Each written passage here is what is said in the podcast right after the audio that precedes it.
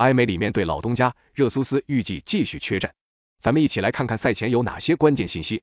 一、阿斯顿维拉的主帅正是曾经执教过阿森纳的埃梅里，本场是他重回英超后首次面对老东家。埃梅里执教生涯中四次面对阿森纳取得了一胜三平的不败战绩。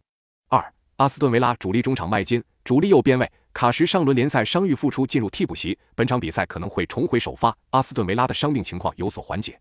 三。阿森纳的主力前锋热苏斯虽然恢复了训练，但距离他能够正式回到比赛还需要一段时间。本场比赛预计依旧无法出场，对球队的进攻来说是个损失。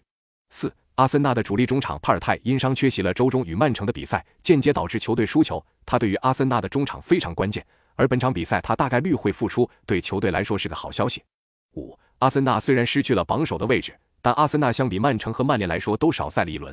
并且目前也只是净胜球落后，主帅阿尔特塔也表示相信球队能够拿到英超冠军。那么本场比赛更看好谁？